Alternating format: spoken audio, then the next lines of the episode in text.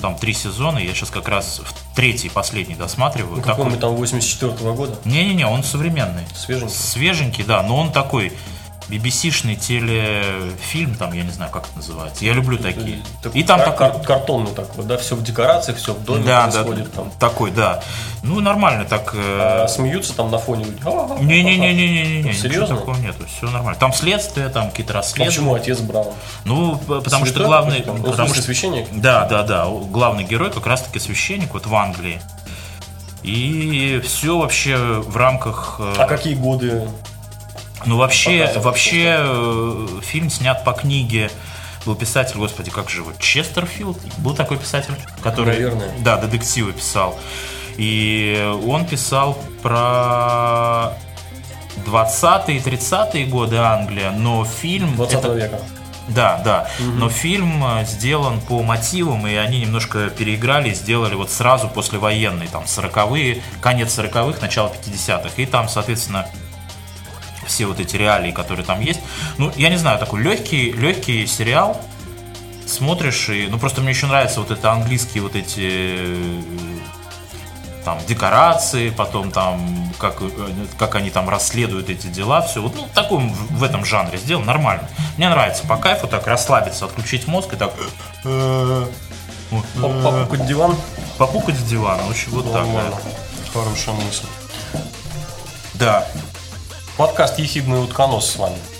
Не пукайте в диван, потому что это 34 выпуск подкаста. Включаем интеллект, 34 выпуск. Э, Ищите нас на сайте ехиднос.wordpress.com. Э, Ищите нас в социальных сетях. Обязательно э,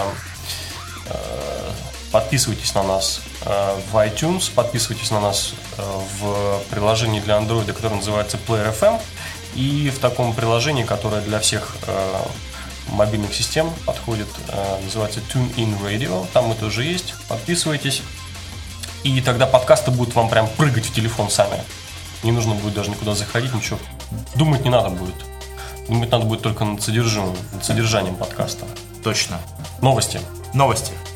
Первая новость э, Япония. Япония. Из Японии. И речь в ней пойдет о, э, о том, что японские ученые изобрели стекло, э, которое по своим характеристикам напоминает сталь, то есть оно прочность стали. В общем, точно. И это ультра стекло, прозрачное ультрастекло состоит на 50% из оксида алюминия. Вот. А по прочности, как я уже сказал, может сравниться со сталью. И над этой проблемой, на самом деле, ученые работали уже и раньше. Им как бы было известно и было понятно, что если добавить двуокись кремния, то стекло становится гораздо про- прочнее. Но проблема заключалась в том, что когда э, ученые использовали большое ко- количество оксида алюминия, э, то смесь кристаллизировалась, э, как только ей стоило коснуться любого контейнера. И поэтому эти японские токийские исследователи создали метод. И вот это, кстати, тоже важно. То есть речь пойдет и о стекле, и о методе. Вот. А метод такой, что э, для создания стекла теперь вообще не нужны емкости. И токийские ученые использовали газ, который поднимал химические компоненты в воздух, и где они синтезировались, и получалось вот такое стекло. То есть оно тонкое и э, невероятно прочное. Вот, и можно теперь вообще фантазировать и думать о том, какое практическое применение вот это открытие будет иметь в будущем. Во-первых, это круто, из газообра- какой-то газообразной смеси делать стекло. Это Это раз. вообще-то бомба. Во-вторых, содержание оксида алюминия 50%. Да, Не слабо как. не слабо. В прозрачном объекте половина алюминия. Ну, Оксида алюминия. Да, я так понимаю, что у него толщина тоже совершенно адекватная, если даже не тоньше. То есть можно делать любой толщины, ну, потому что технология позволяет. Раньше-то как у нас прокатывали, вот Да. пока катится, можно делать, а там меньше 0, 0 каких-то миллиметров уже делать нельзя, ну, наматывается на эти Так что ножики. стоит ждать, что этот э, способ э, будет применяться Однозначно. в промышленности. Однозначно это будет иметь значение в будущем, потому что подкаст «Ехидна и утконос» — это э, о том, что будет иметь значение в будущем. Точно. Э, Мне вот интересно, на смартфоны пойдет это стекло? Представляешь, у тебя смартфон вообще весь прозрачный Да. и неубиваемый. Приколись, как модно было бы. Да, это круто, конечно. Очень моднейшее. Ну, а почему нет? Я думаю, что везде, где стекло используется, применяется, и там можно использовать эту технологию будет. Ладно, номер, Идем дальше. Новость номер 2 и 2 бис. Да. Такая- 2 и 2. Два. Два. Да. Сложно сочиненная новость. Значит, во-первых, Япония, опять же, Япония, неплохо так, Япония, да? Лекарство, способное вылечить от гриппа за один день, прошло первые клинические испытания в Японии и показало свою эффективность. Препарат препятствует поступлению к вирусу ферментов, необходимых для его размножения, и благодаря этому для окончательного выздоровления достаточно употреблять лекарства на протяжении всего суток. То есть, почувствовал себя плохо, закинул в себя таблеток, там ферменты, какие нужно, Достаточно одной таблетки. Достаточно одной таблетки. Второй этап экспериментального применения новой разработки планируется на ноябрь. Именно в этот период число заболеваний гриппом резко возрастает. А, Гноябрь. К ноябре. Препарат опробуют на нескольких сотнях пациентов, и Министерство здравоохранения после подтверждения Японии, что важно, после подтверждения эффективности и безопасности препарата проведет необходимую процедуру лицензирования, бла-бла-бла. В итоге начало продаж нового средства ожидается в 2018 году. То есть годика через два мы, наверное, уже и забудем, что такое грипп. Или, может быть, сначала забудут японцы, а потом уже и мы. Забудут поделиться. Японцы забудут поделиться, и мы никогда не забудем про грипп. Так вот, то, то была новость про вирус, с которым борются, а тут у нас э, есть лекарство с вирусом, убивающим раковые клетки. Бомба. То есть вирус будет убивать рак- раковые клетки. Управление по контролю качества пищевых продуктов и лекарственных препаратов США. Я был должен, я был обязан сказать это все целиком, но потому что по-английски это FDA просто сокращенно. Одобрила первый антираковый препарат, который содержит вирус э, гепатита, то есть основан на вирусе гепатита. Значит, э, смысл в том, что вирус внедряется в клетки, в зараженные клетки, которые заражены раком, и э, способствует их гибели. Грубо говоря, таким образом, раковая опухоль это же клетки, которые забыли, что они умеют умирать. Да, то есть они размножаются, размножаются, размножаются. Механизм апоптоза у них отсутствует. А вот этот вирус вносит этот механизм обратно в эти клетки и их э, уничтожает. Вот э, симптомы этот герпес-вирус, то есть лекарство вызывает симптомы некоторые. Да. Ну, типа как хи- химиотерапия же тоже страшная штука, очень больно, неприятно, да. Так вот, а он симптомы вызывает похожие на грипп, то есть а, такое общая слабость, неприятное Озноб. ощущение, озноб, повышенная температура, ну потому что в тебе происходит активный процесс смерти многих клеток. Да. Как бы то ни было, э, идея даже не в том, что это какое-то сверхоружие или панацея. На самом деле, во-первых, это очень дорогое лекарство. Курс стоит порядка 65 тысяч долларов. И курс этот продлевает жизнь пациенту всего лишь э, на 4, ну, чуть более 4 месяцев, 4,5 месяца.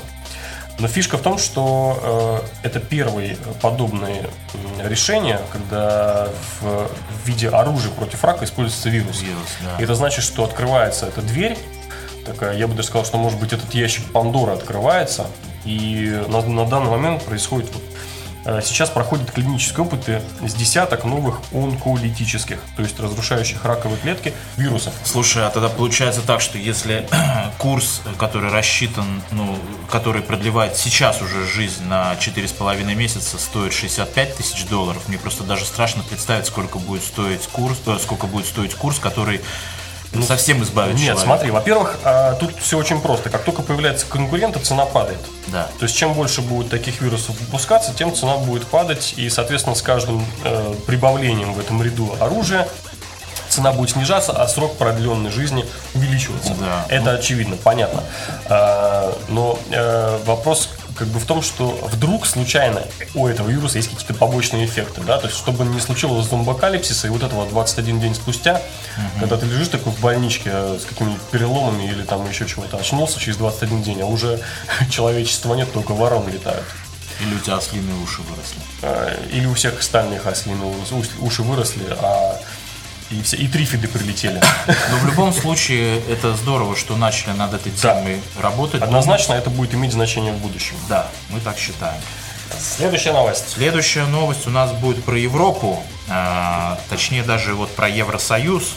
И это радостная новость о том, что м, эта машина, бюрократическая машина в виде Европарламента пошел навстречу всем жителям Европы. Да, а именно они приняли э, такой закон, согласно которому, начиная с 15 июня 2017 года, э, роуминг, такое, такое, такое понятие, как роуминг, больше не будет существовать. То есть телекоммуникационные операторы не будут взимать плату за роуминг. Это на самом деле будет э, вся эта штука происходить в два этапа, чтобы было понятно.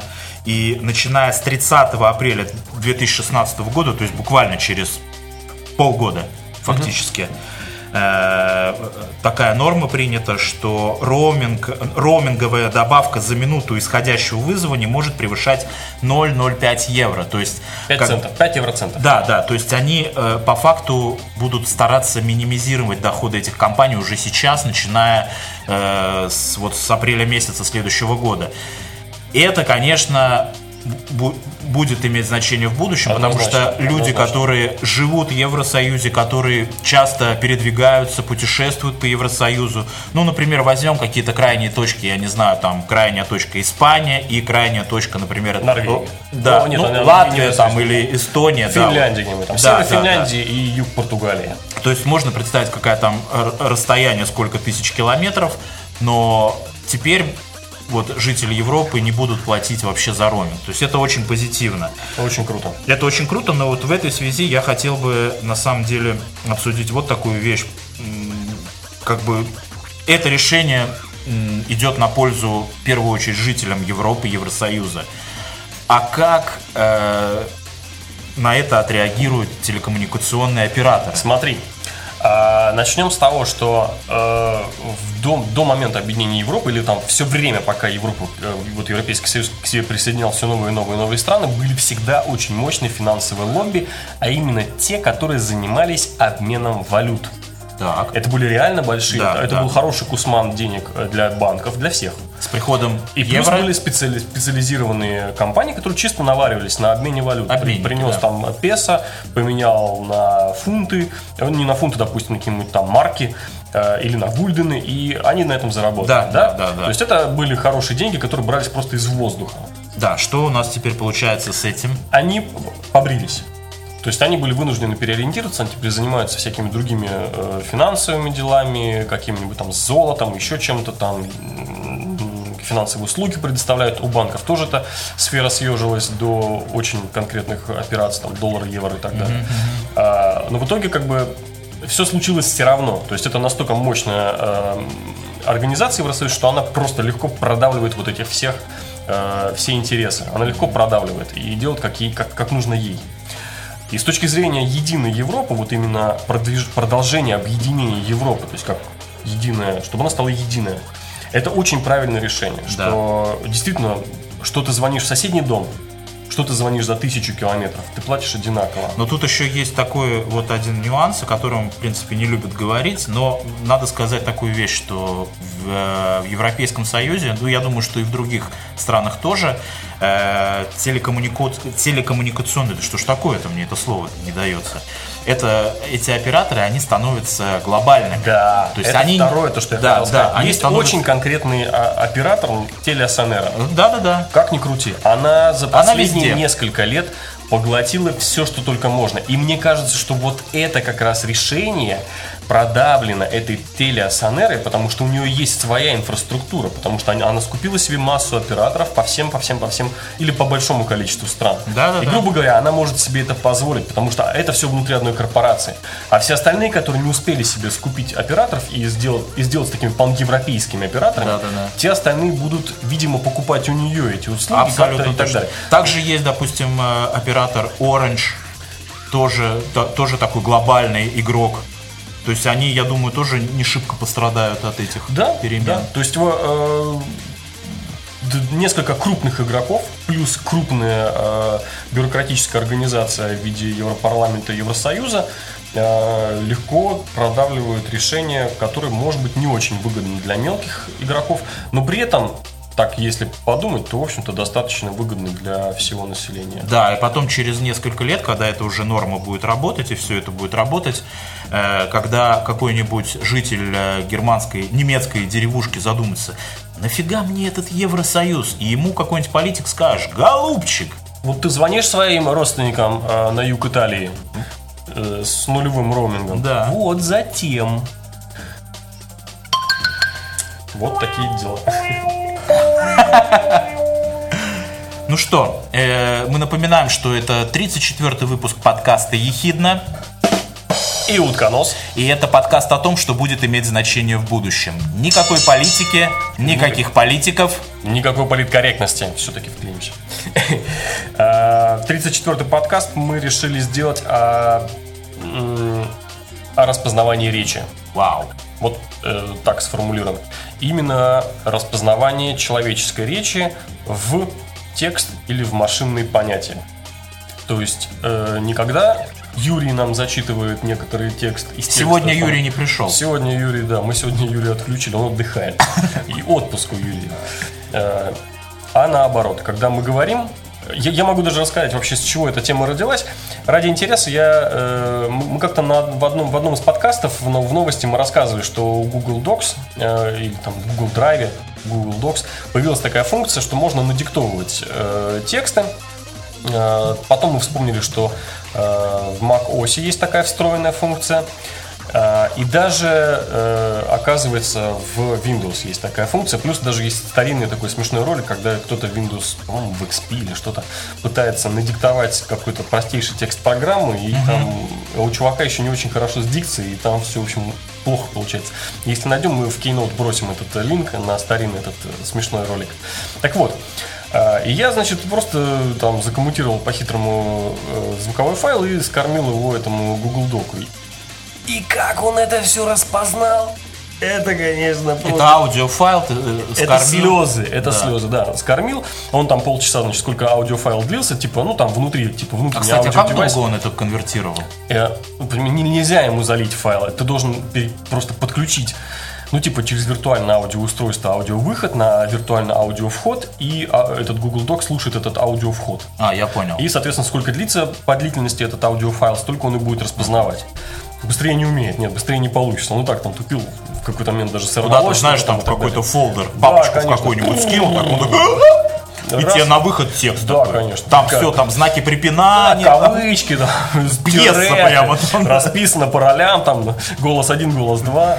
Ой, это голос один, голос два, это особая история вообще. Ну так вот, все это было ужасно. Эм, И, в общем, э, через некоторое время я начал копаться, кто же вообще, какие программы умеют это делать. И казалось, что, в общем-то, весьма-весьма-весьма ограниченное э, количество программ умеют это делать. Буквально одна штука. Э, Или там, может быть, несколько. Ну, скажем, один из топовых продуктов это от компании Nuance, да. Э, Но что любопытно, я потом э, начал копать дальше, Siri, вот эти все картаны, окей, Google, э, кто у нас еще умеет разговаривать, понимать, ну вот эти все. э, Ну, это основные. да, да, да. Ну вот Siri, например, было основной алгоритм, который работает в Siri, он как раз и был разработан компанией Nuance. То есть та, которая делала, есть э, пакет называется Dragon, он там есть разные вариации, такие сякие. Эм, в итоге, все равно, как ни крути, э, все вариации, которые вот имеют голос на входе, а текст на выходе, это должно быть ди- диктант. Ты должен диктовать. Они не очень хорошо воспринимают, воспринимают прямую речь. Вот когда я тебе об этом рассказал, у тебя возникло очень правильное соображение. И оно меня просто поразило, и, и поэтому мы решили сделать этот подкаст. Расскажи о своем соображении. Э, Ведь если так разобраться, э, получается, что человек, э, который пишет какой-то текст или набирает на компьютере, то он делает это по одному. То, как мы говорим э, в нашей повседневной жизни, это происходит совсем как-то по-другому. Но если вдуматься и вообще разобраться как бы в деталях, то то, как мы думаем, это происходит вообще по-третьему. То есть получается такой, я не знаю, такой симбиоз вообще трех разных нас. Да, это такой... Совершенно верно. То есть те- текст, э, сформулированный для написания, то есть бума- вот, вот этот информационный блок, который письменный, Да. Потом, чтобы работал, он должен быть сформулирован определенным образом. А, в то же время, когда мы говорим, мы очень много сокращаем, и у нас есть некоторые морфемы, какие-то формы, плюс есть многозначные слова, э, плюс даже э, как это, интонация много означает. То есть можно что-то не договорить, можно что-то там намекнуть, как-то. Э, Мимика, опять же, тоже играет роль. Все, все это, да, имеет значение. И, и вообще речь, которая э, устная, она как бы немножко более бедна, во-первых, чем, чем письменная. Во-вторых, она немножко спонтанная. То есть ты можешь начинать предложение, оно у тебя начинается какое-то корявое, ты потихоньку по ходу этого предложения ну, выпрямляешь. Слушай, не всегда, не э, всегда. Вытанцовываешь, а бывает наоборот, ты запутываешься и где-то там тонешь в этом предложении. Да, да, То есть да. бывает наоборот. Представляешь, что вот машина должна все это дело осознать, понять, скорректировать и в письменном виде тебе предоставить. Это, это вот мы привыкли, мы там слышим, ну там Siri то, Siri это, там окей, Google, э, смехуёчки, извиняюсь за выражение и так далее. Э, это действительно сложная техническая, программная, не знаю, это сложнейшая интеллектуальная проблема. Если тупо взять, открыть Википедию, да, почитать, что такое Siri. Э, для того, чтобы сделать Siri, были использованы наработки э, из всяких институтов и университетов за 40 лет. За 40 лет. Теперь смотри, вот еще что интересно. Я начал копать, начал туда-сюда искать. Э, нашел статью 2010 года, 5 лет от, от, от сейчас. Да, от, назад. От, да, 5 лет назад. Заголовок. Незаметная смерть распознавания речи. Так, ну-ка, ну-ка. 2010 ну год. Да, да, да. И да, вот да. я тебе читаю, и потом внимательно следи за датами. Предполагалось, что когда компьютер начнет понимать человеческую речь, мы быстро сможем создать искусственный интеллект. Но точность системы распознавания речи достигла своего пика в 1999 году и с тех пор застыла на месте. Академические тесты 2006 года констатируют факт. Системы общего профиля так и не преодолели уровень, 8, уровень 80%, тогда как у человека этот показатель составляет 96-98%. Значит, сейчас я должен объяснить. Э, система общего профиля это те, которые не ориентированы на какого-то определенного диктователя. То есть это вот, э, когда мы с тобой вдвоем разговариваем, да, так. и система распознавания речи одинаково хорошо понимает меня и тебя. Угу. И не уч... Или учитывает особенности ну, то есть, допустим, я с каким-то одним акцентом говорю, у меня один определенный образ разговора, у тебя другой. Или мы бы говорили немножко с разными акцентами на английском. Я бы там с каким-нибудь там техасским, а ты с каким-нибудь, не знаю, вирджинским. А, так вот, уровень 80%, то есть 20% ошибок. 2006 год. Теперь смотри, что происходит. Я специально поднял информацию, когда у нас вышел первый iPhone. Самый-самый первый iPhone. 2007 Он, год? Совершенно верно. 2007 год. И первый Google Phone вышел в 2008 году. Или там тоже в 2007 году первая разработка. Да, в 2008 механический аппарат это T1. Да. И вот в этот момент, мне кажется, э, причем параллельно Google еще вы, выкатил свое решение Google Talk, по-моему, да, Google Talk. Была такая. Э, которое позволяло бесплатно разговаривать, э, ну, типа скайпа э, внутри Америки. Бесплатные разговоры внутри Америки. Uh-huh, uh-huh. И вот в этот момент э, с 2007 года началось массированное накопление информации голосовой. То есть э, э, технологические вот эти гиганты Apple, Google, а еще и Microsoft, когда купили Skype, uh-huh. да, они получили доступ к вот этой огромной массе метадаты информации голосовой. Может быть, она разрознена, может быть, они прям целые куски слушали. То есть мне, мне кажется, что э, мы не все знали о, о, подожди, вот подожди, вот, правильно производителях. Я тебя, правильно я тебя понимаю, что и Google, и Apple, и Microsoft теперь анализируют вообще нашу речь Точно. и то, как мы говорим, Именно. когда мы используем и да. Skype там, и да.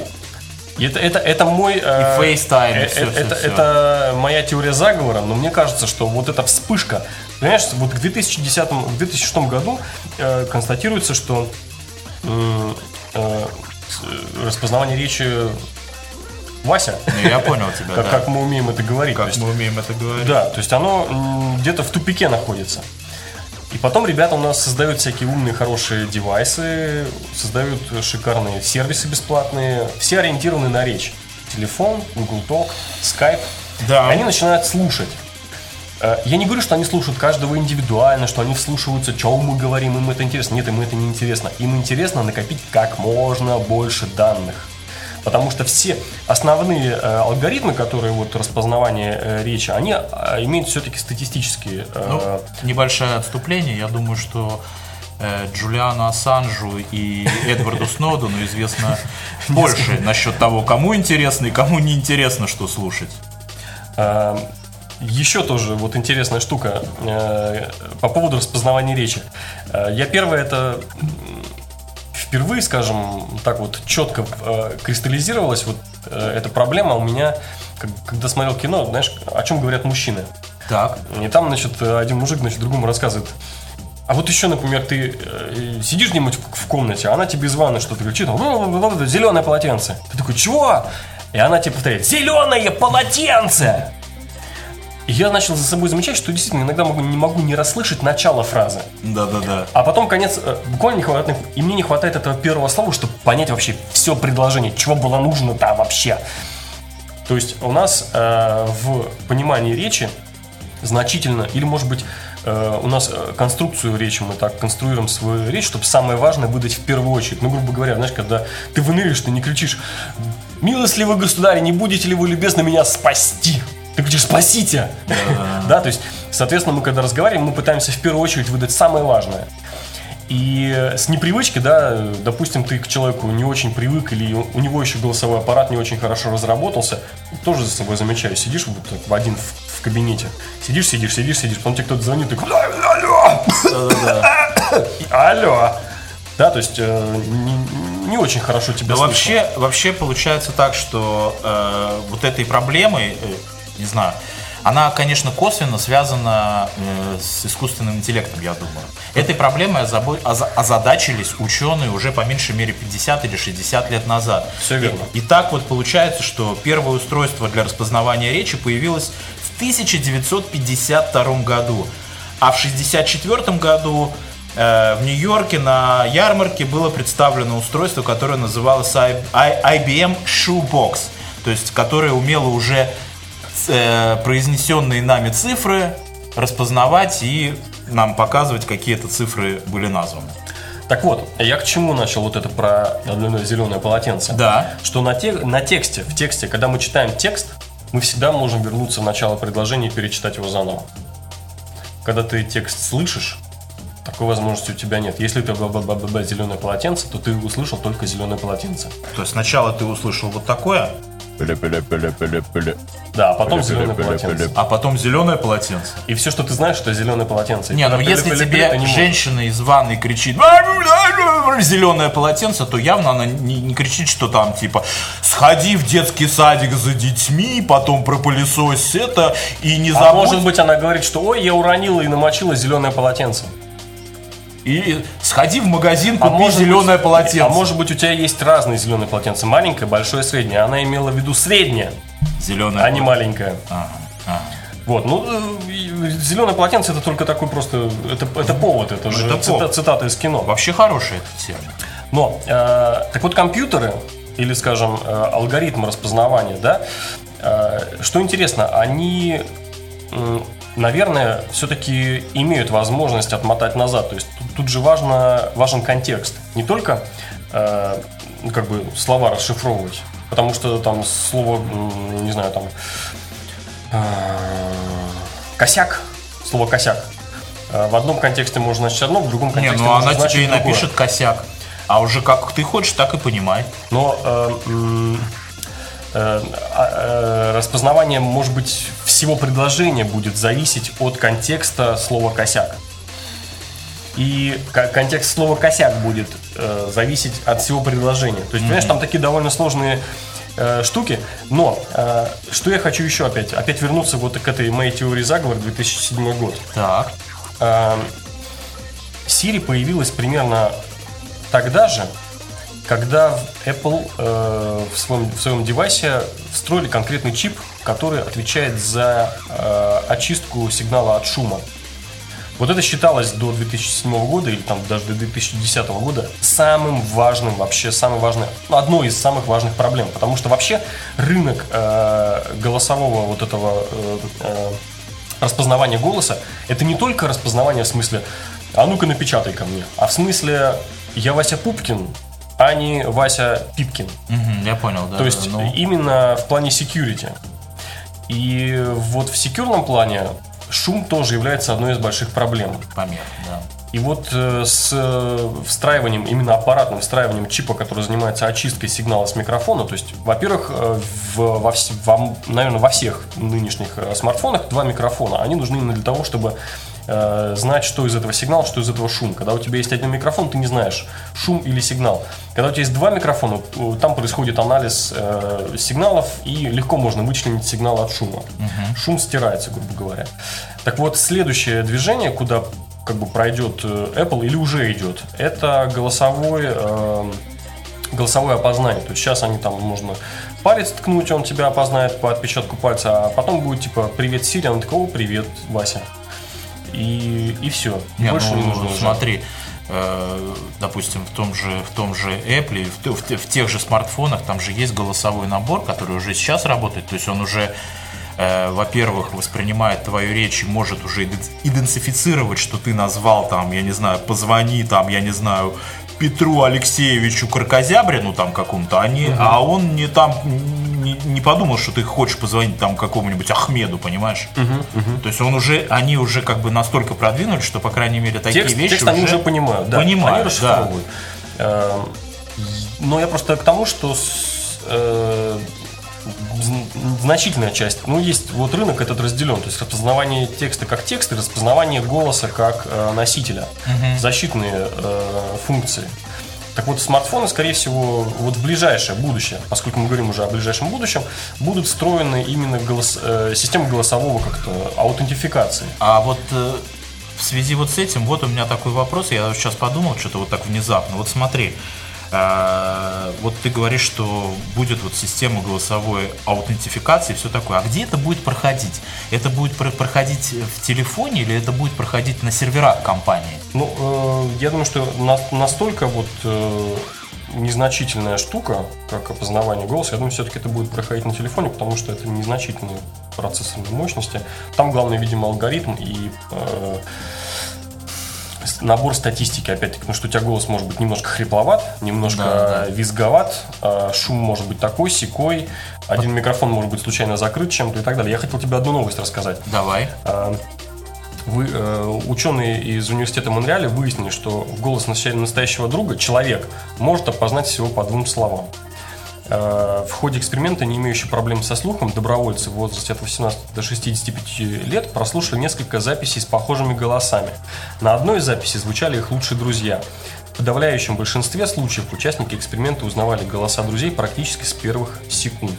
Авторы исследования подчеркивают, что компьютерные системы распознавания голоса не обладают столь высокой точностью и быстротой. Это именно, да, это именно то, о чем я говорил, что э, опознавание не просто ра- не распознавание, а опознавание человека по голосу пока еще не является настолько э, стопроцентным или, скажем, на- настолько высокий э, процент э, узнаваемости, узнавания, чтобы его встраивать как функционал в смартфон. Видишь, его еще до сих пор нет. Да, да, да. И, и используется он в основном во всяких, знаешь, там, э, военные базы, где тихо-тихо, там, ты идешь один по коридору, охранники где-то вокруг, и ты потом, «О, Василий Пупкин.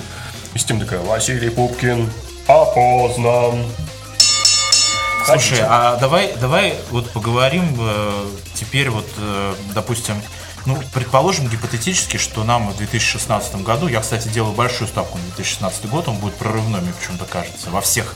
Он будет, во-первых, Сфера. высокосный.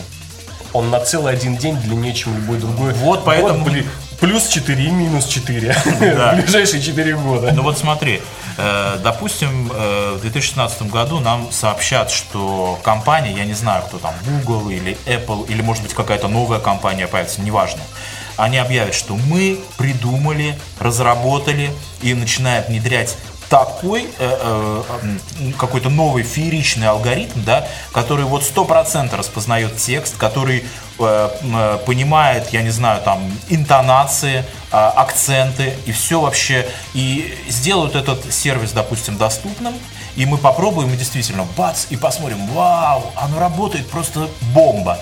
И вот в этой связи как, как мы вообще, как люди, человечество начнут применять вот это, вот это, вот эту, а, вот это супер открытие? Слушай, ну я думаю, во-первых, это писатели очень сильно, любые вообще писатели, блогер, писатель, а, авторы так называемые сетевые, Это такое подспорье, это не нужно печатать. То есть, э, как, особенно если будет вот это... Я вообще... Раньше я думал, что это... Так мы же говорим, мы же только что в начале э, подкаста сказали, что мы, то, как мы говорим, то, как мы пишем и то, как мы Вот, думаем, подожди, это подожди. три Я- разные я, вещи. Я тебе расскажу. Когда-то э, читал какой-то фантастический рассказ, уже не знаю, кто автор, не помню. И там был такой литературный робот. Э, Вот это да, должен быть именно литературный робот, который слушает твою речь и может не только ее распознать ну, с точностью там до знака, но и каким-то образом ее трансформировать или адаптировать в литературный, ну, не- более-менее литературный, читабельный вид. То есть, допустим, если писатель еще может красиво излагать свои мысли, то мы-то с тобой, ну, ехидный утконос, животные, Ну, чем вот мы так. тут? Вот это самое, да. Да. Мозгом так делаем и в микрофон. А, Так вот, это должен, должен быть именно литературный робот, буквально.